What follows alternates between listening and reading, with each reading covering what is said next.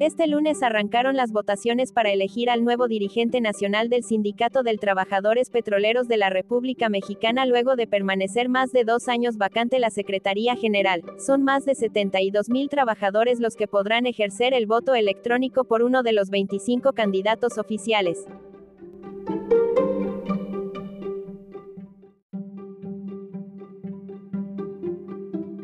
Carreteras nuevas, es una medida paliativa al problema de los bloqueos en Chiapas. Los empresarios chiapanecos dedicados al sector turismo aseguran que el camino que se pretende establecer entre Chanal y San Juan Cancuc para evitar el tramo de Oxchuc, que actualmente mantiene bloqueos, es un esfuerzo en vano porque los pobladores de este municipio indígena también podrían bloquearla.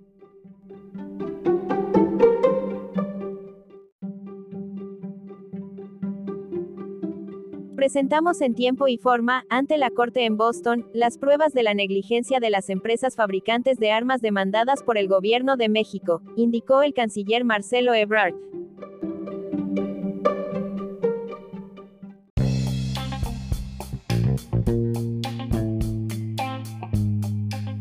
La Cámara de Diputados aprueba, en lo general, la reforma de ley minera, con 298 votos a favor y 197 abstenciones el Pleno de la Cámara de Diputados aprobó, en lo general, la iniciativa del Ejecutivo Federal que reforma y adiciona diversos preceptos de la ley minera, con lo que se nacionaliza la exploración, explotación y aprovechamiento de litio.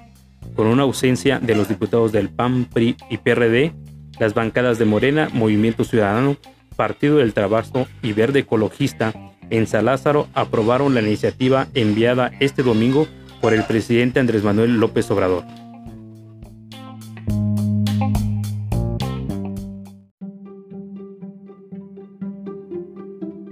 Detienen en Colombia a un mexicano supuesto integrante del cártel de Sinaloa. Según las autoridades, el mexicano Brian Donaciano Holguín Verdugo habría ingresado en febrero a Colombia para coordinar reuniones con las disidencias de las FARC. Al parecer, el mexicano era emisario del cártel de Sinaloa por su capacidad de negociación y mediación para establecer alianzas criminales con las disidencias en Colombia.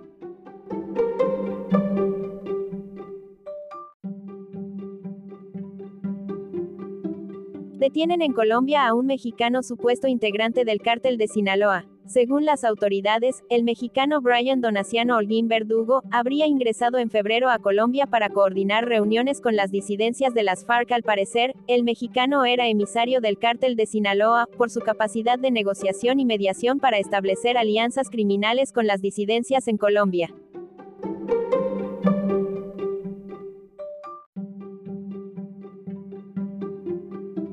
El presidente de México, Andrés Manuel López Obrador, dijo este viernes que presentará una iniciativa que modifique la ley minera para asegurar que el litio sea de la nación. Si fracasa la reforma constitucional del sector eléctrico que busca dar al Estado el control sobre ese mineral, el mandatario celebró la decisión de la Corte Suprema el jueves de avalar unos cambios a la ley de la industria eléctrica del año pasado para favorecer a la estatal CFE, y que habían sido impugnados en tribunales.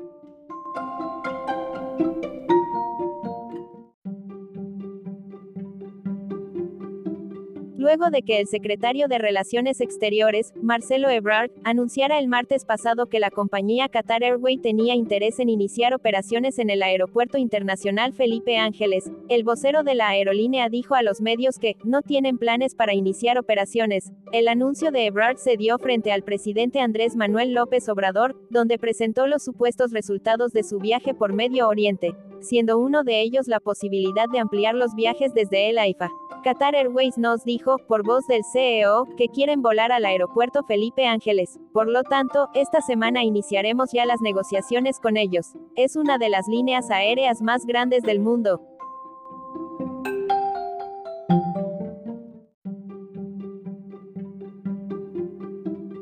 Durante su visita a Nayarit, el presidente Andrés Manuel López Obrador enfatizó que va a procurar que vengan familias de niveles económicos modestos al complejo ecoturístico Islas Marías. La antigua colonia penal federal Islas Marías cerró sus puertas en marzo del 2019, siendo considerada una de las prisiones más crueles de nuestro país.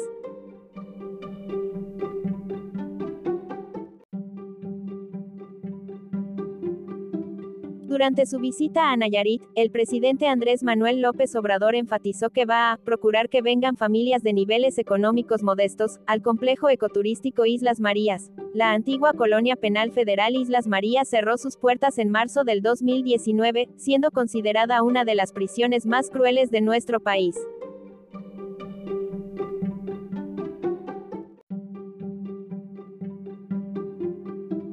El presidente de México, Andrés Manuel López Obrador, pidió este miércoles a las autoridades judiciales que no tomen el caso de Emilio Lozoya a la ligera y que se revisen bien los daños patrimoniales a petróleos mexicanos. El jefe del Ejecutivo Federal recordó que en el caso de Alonso Ancira Elizondo, dueño de Altos Hornos de México, se demostró con una auditoría que había vendido la planta de agronitrogenados con un sobreprecio de 200 millones de dólares.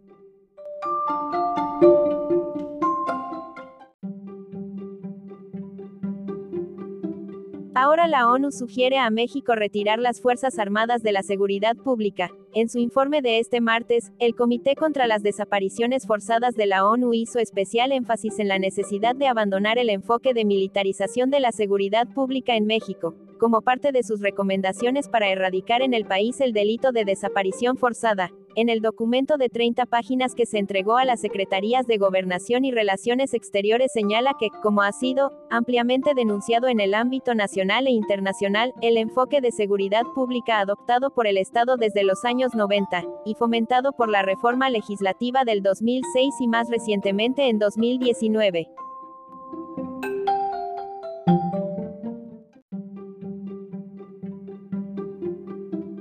Sospechoso quien disparó en el metro en Nueva York será juzgado por terrorismo. El detenido identificado como Frank R. James, un afroestadounidense de 62 años nacido en Nueva York, comparecerá este jueves ante el Tribunal Federal de Brooklyn, anunció la Corte. Su detención, en una calle del sur de Manhattan, fue posible gracias a la colaboración ciudadana. Varios testigos lo identificaron en un McDonald's y caminando después por la calle. Según el fiscal de Nueva York, Breon Peace, si es hallado culpable, se enfrenta a cadena perpetua.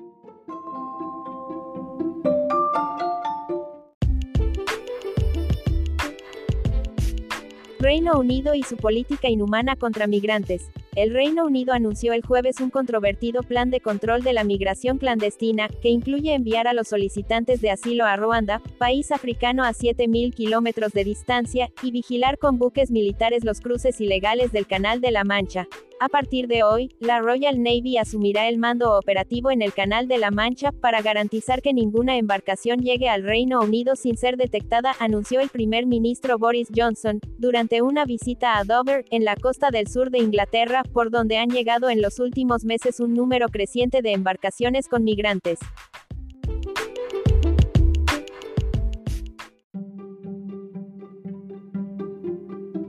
En Ocosingo, Chiapas se mantiene un bloqueo carretero en el tramo Ocosingo-Palenque. En el lugar fueron detenidos policías municipales, entre ellos en comandante de la corporación. A dos días de estas protestas, los inconformes han vandalizado las vías de comunicación, haciendo literal una zanja en la carretera asfáltica, dejando incomunicado el tramo a las alturas de la localidad del Contento. De manera extraoficial se han comentado que se han girado órdenes de aprehensión a los líderes de esa comunidad, para rendir cuentas de los daños ocasionados.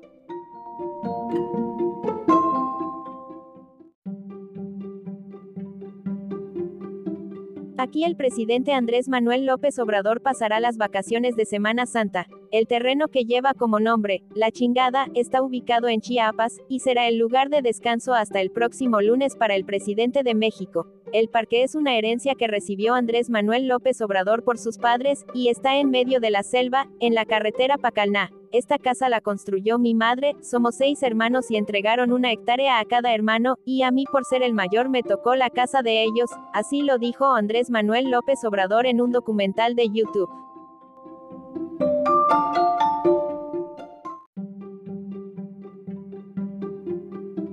Hacemos un llamado a la cordura y diálogo para que exista paz. Es cierto que hay temas que no son de competencia municipal, pero es responsabilidad del gobierno local tender puentes, abrir puertas, generar condiciones para buscar soluciones, no podemos estar con bloqueos carreteros ni que estén retenidos compañeros policías y otros servidores que son ajenos al tema.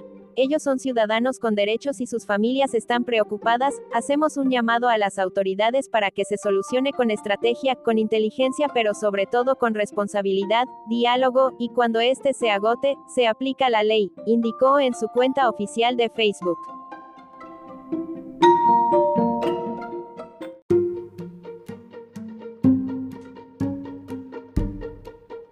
Rusia ha comenzado a desplegar en el este y sur de Ucrania algunas tropas que se retiraron del norte hace dos semanas, para preparar su gran ofensiva en Donbass, y ha lanzado una advertencia a Kiev con un bombardeo cerca de la capital, horas después de perder su buque insignia en el Mar Negro.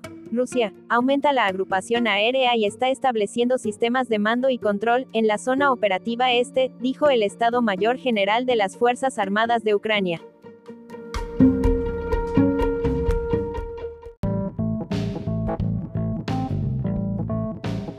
Se trata de un paso de tráfico de automóviles por encima de ferrocarriles minado en el distrito de Kramatorska, en la República Popular de Donetsk, comunicó un portavoz del Ministerio de Defensa ruso los nacionalistas ucranianos planean volar un paso automovilístico sobre líneas de ferrocarril al este de Ucrania para acusar a las Fuerzas Armadas rusas de destruir infraestructura clave civil, ha informado el jefe del Centro Nacional Ruso de Gestión de la Defensa, Mikhail Misintsev. El representante del Ministerio Ruso de Defensa señaló que una vez que sea volada la estructura, los medios independientes de Occidente divulgarán noticias, fake sobre las arbitrariedades rusas.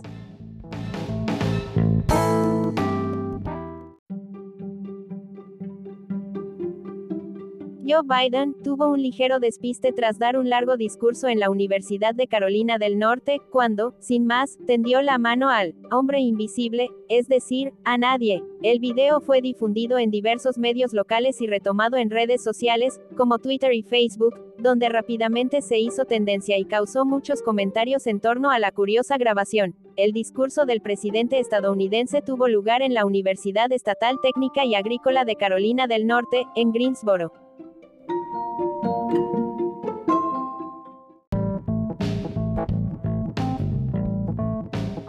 A primera hora de este domingo, centenares de personas arribaron a las instalaciones de la Cámara de Diputados para mostrar su apoyo a la iniciativa a la reforma eléctrica presentada por el presidente Andrés Manuel López Obrador. Los manifestantes, en su mayoría de la tercera edad, portaron carteles a favor de la reforma así como banderas blancas que los identifican como integrantes de usuarios organizados en desobediencia civil. En tanto, diputados de Morena arribaron a bordo de autobuses y en medio de porras al recinto para dar inicio con la sesión en la que se discutirá y se pondrá a votación la reforma presentada por López Obrador.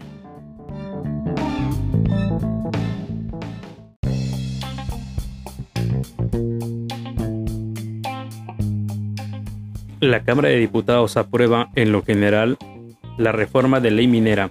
Con 298 votos a favor y 197 abstenciones, el Pleno de la Cámara de Diputados aprobó en lo general la iniciativa del Ejecutivo Federal que reforma y adiciona diversos preceptos de la ley minera, con lo que se nacionaliza la exploración, explotación y aprovechamiento de litio. Con una ausencia de los diputados del PAN, PRI y PRD, las bancadas de Morena, Movimiento Ciudadano, Partido del Trabajo y Verde Ecologista en Salázaro aprobaron la iniciativa enviada este domingo por el presidente Andrés Manuel López Obrador.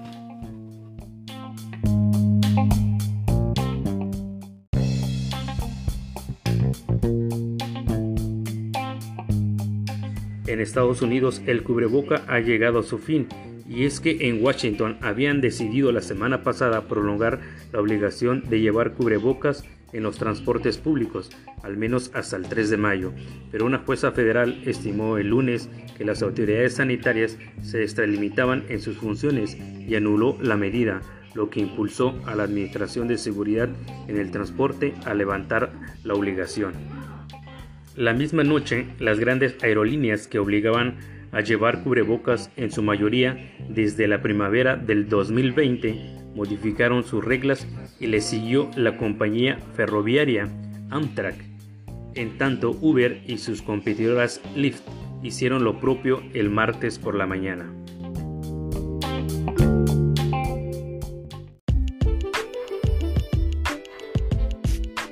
Juez de Yucatán decretó la suspensión provisional de la construcción del tramo entre Playa del Carmen y Tulum, en respuesta a un amparo presentado por un grupo de buzos en marzo de este año. La demanda argumenta que la obra representa un daño inminente e irreparable a la zona por no contar de manera previa con las autorizaciones de impacto ambiental. El presidente López Obrador dijo ante la noticia que todavía no tiene una notificación oficial y aseguró que defenderá la obra y que el tren Maya va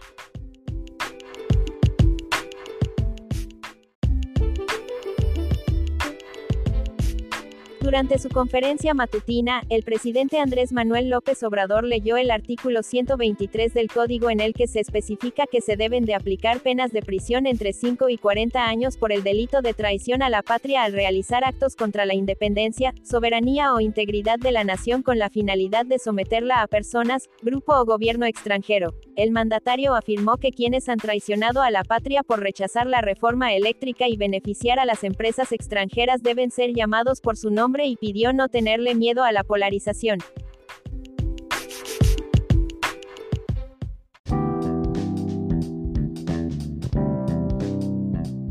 Padre de Devani informa que el cuerpo hallado en Nuevo León es el de su hija este jueves por la noche. La Fiscalía General de Justicia de Nuevo León informó del hallazgo del cuerpo de una mujer en una cisterna de agua abandonada del motel Nueva Castilla, en la zona donde se buscaba a Devani Escobar. El padre de la joven desaparecida desde el pasado 9 de abril, Mario Escobar, dijo que pudo reconocer la indumentaria de su hija en los restos encontrados. La Fiscalía dio a conocer a autoridades federales que la ropa y un crucifijo coincide con lo que portaba Devani. Equipos forenses siguen sus labores para confirmar la identidad.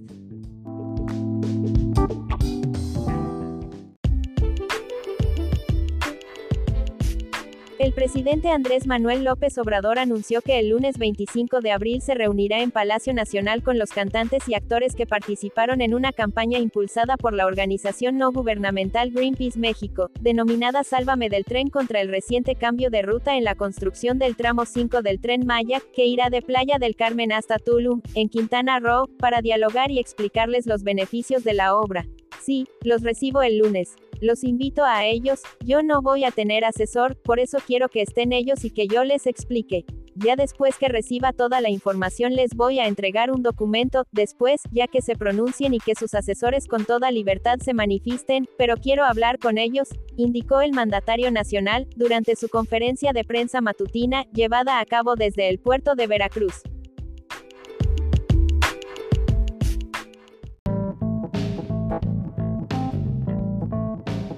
Al menos 33 personas, entre ellas varios niños, murieron y 43 resultaron heridas en una explosión en una mezquita sufí del norte de Afganistán durante el rezo del viernes, un día después de dos sangrientos atentados reivindicados por el grupo Estado Islámico. La explosión se produjo en una mezquita del distrito Imán Saib de Kunduz y mató a 33 civiles, incluidos niños, dijo en su cuenta de Twitter el portavoz del gobierno talibán, Sabiullah Mujahid.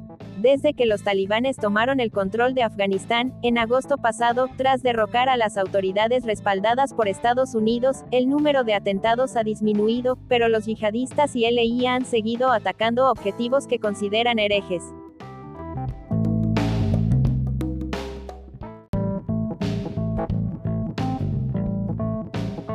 Se desconoce cuánto tiempo demorará la ejecución de Richard Bernard Moore, el primer recluso de Carolina del Sur en ser ejecutado por un pelotón de fusilamiento, mientras sus abogados presentan desafíos legales. Pero la emisión de la sentencia de muerte de Moore, inicialmente planeada para el 29 de abril, ha renovado el interés en cómo un Estado pone en marcha sus planes para matar a tiros a un recluso.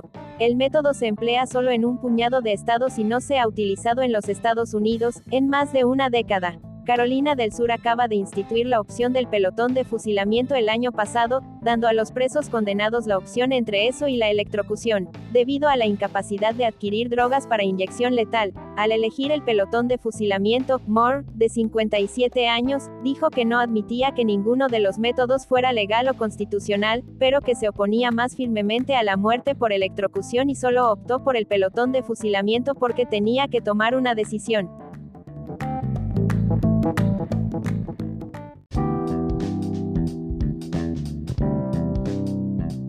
El presidente de México, Andrés Manuel López Obrador, aseguró que la reunión virtual que sostendrá con su homólogo de Estados Unidos, Joe Biden, el próximo viernes 29 de abril, será de respeto. Vamos a hablar por teléfono con el presidente Biden el viernes, creo que a las 12 del día, vamos a esperar, porque no solicitaron ellos la llamada, no sé exactamente, pero es importante el que se dé esta comunicación, escuchar al presidente Biden que nos ha tratado con respeto, como también nos trató con respeto el presidente Trump y como nosotros los respetamos a ellos y tenemos que procurar una buena relación, expresó López Obrador.